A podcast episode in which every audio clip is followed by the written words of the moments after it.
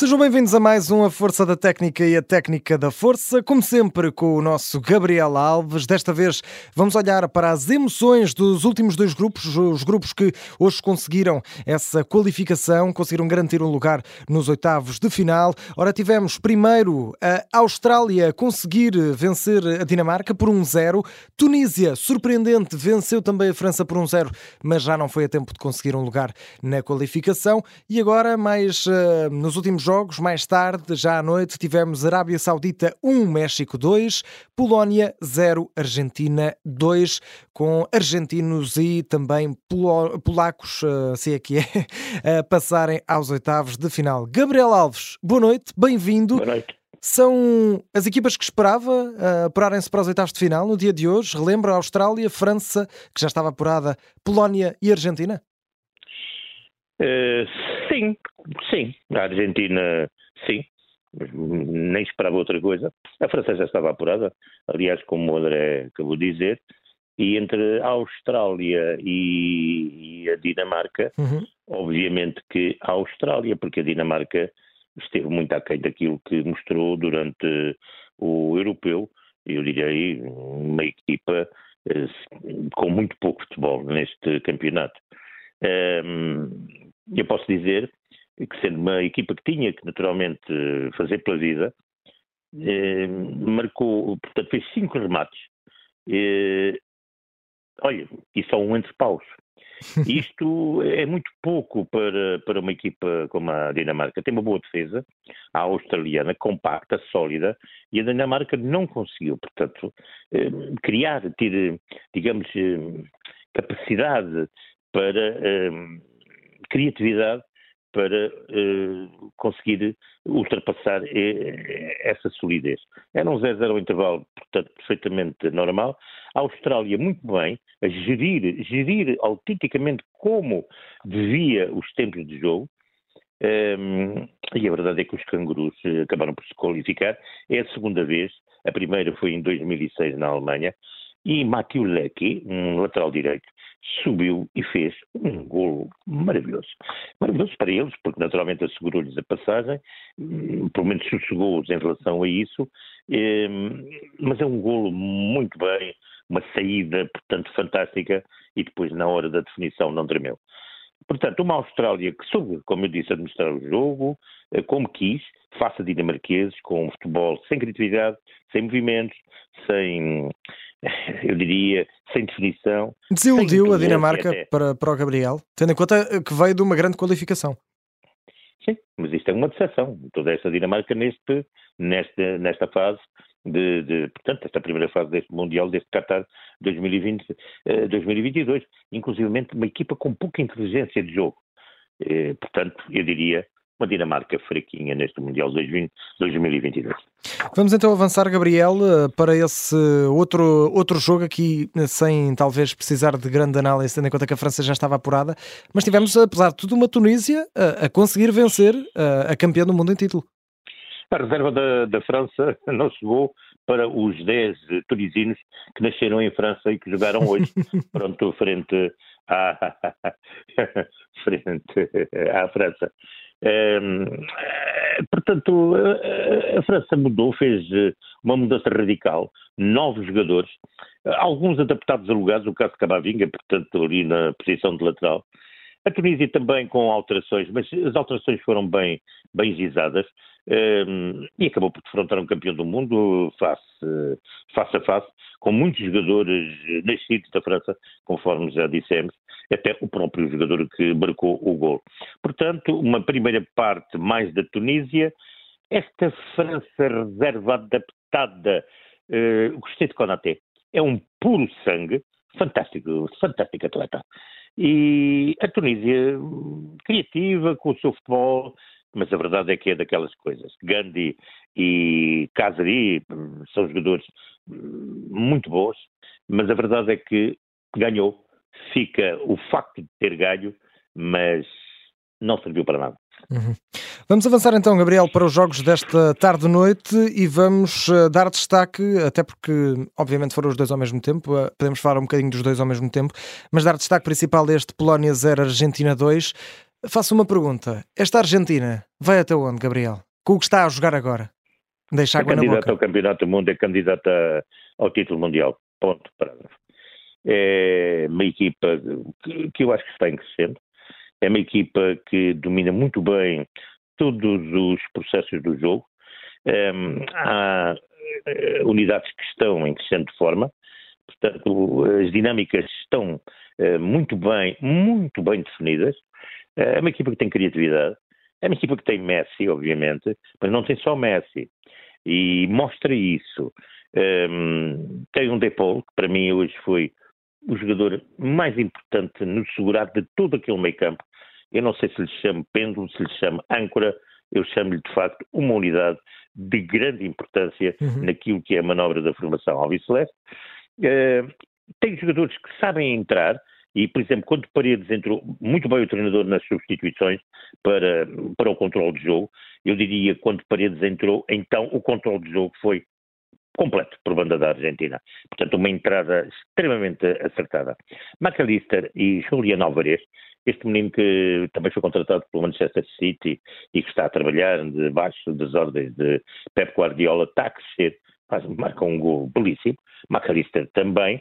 É, da equipa polaca, que tenho que dizer, tem um guarda-redes que trabalhou, sofre dois gols, ainda defendeu portanto, mais um, duas a três situações. Tem um momento alto quando defende o pontapé na marca de grande penalidade a Messi. Um, e tem Lewandowski. Eu não sei se Lewandowski o posso considerar mais um espectador polaco nas bancadas, por acaso estava dentro das quatro linhas.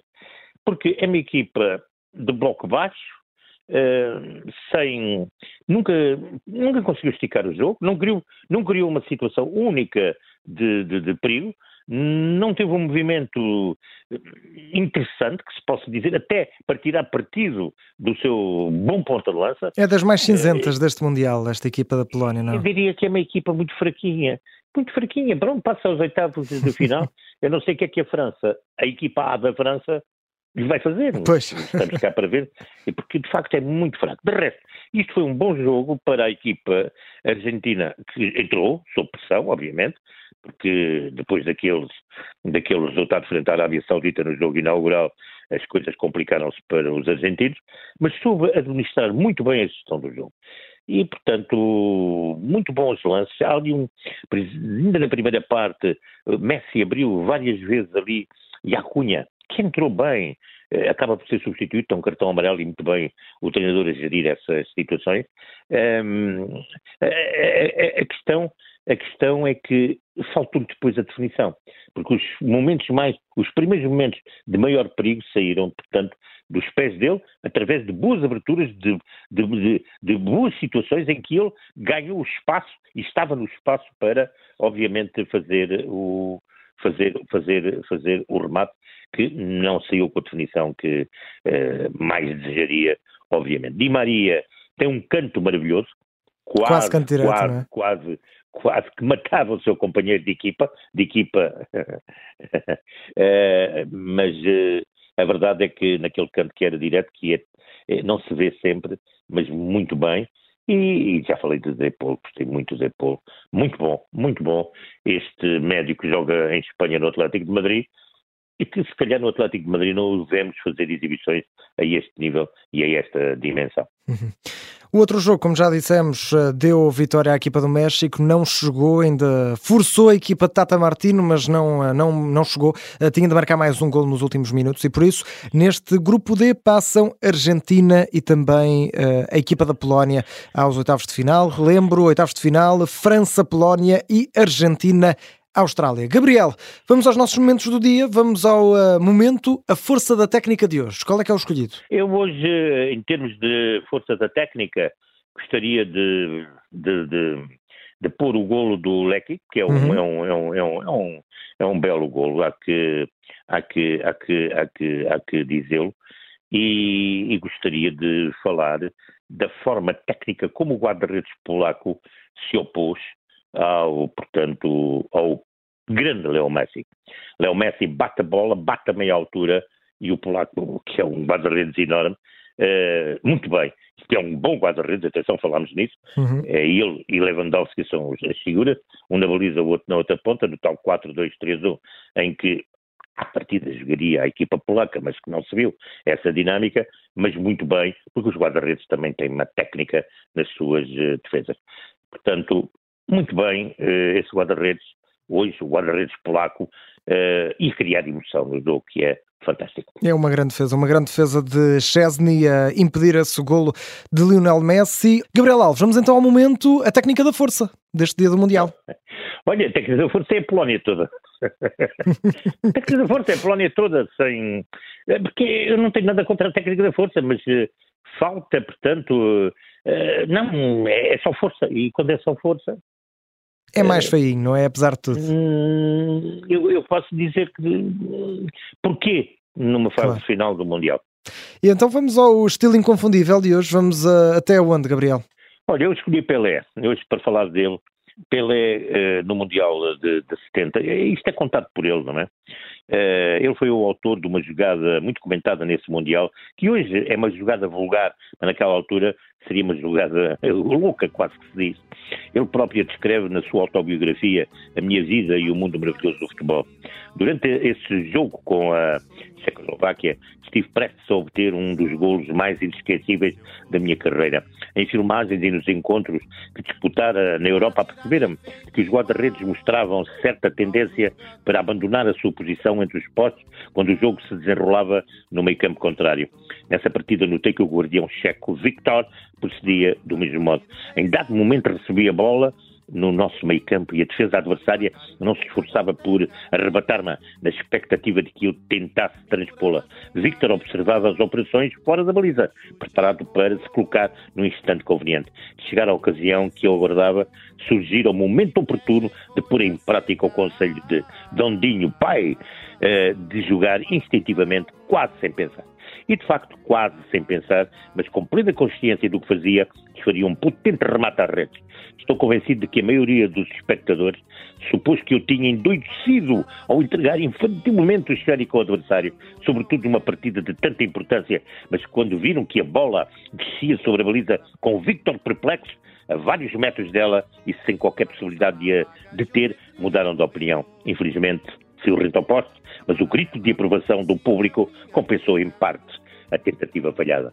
Pelé, a escrever no seu livro, na sua biografia, A Minha Vida e o Mundo Maravilhoso do Futebol, a recordar este momento, hoje algo que é muito vulgar no futebol, hoje, portanto, de, de, que Pelé, no fundo, acabou por fazer aquilo que se pode dizer o seu primeiro pontapé de saída na situação, o guarda-redes adiantado e tentar-lhe fazer um chapéu acontece. Ainda vimos na época passada Luís Soares fazer um uhum. gol monumental em La Liga, exatamente dessa maneira.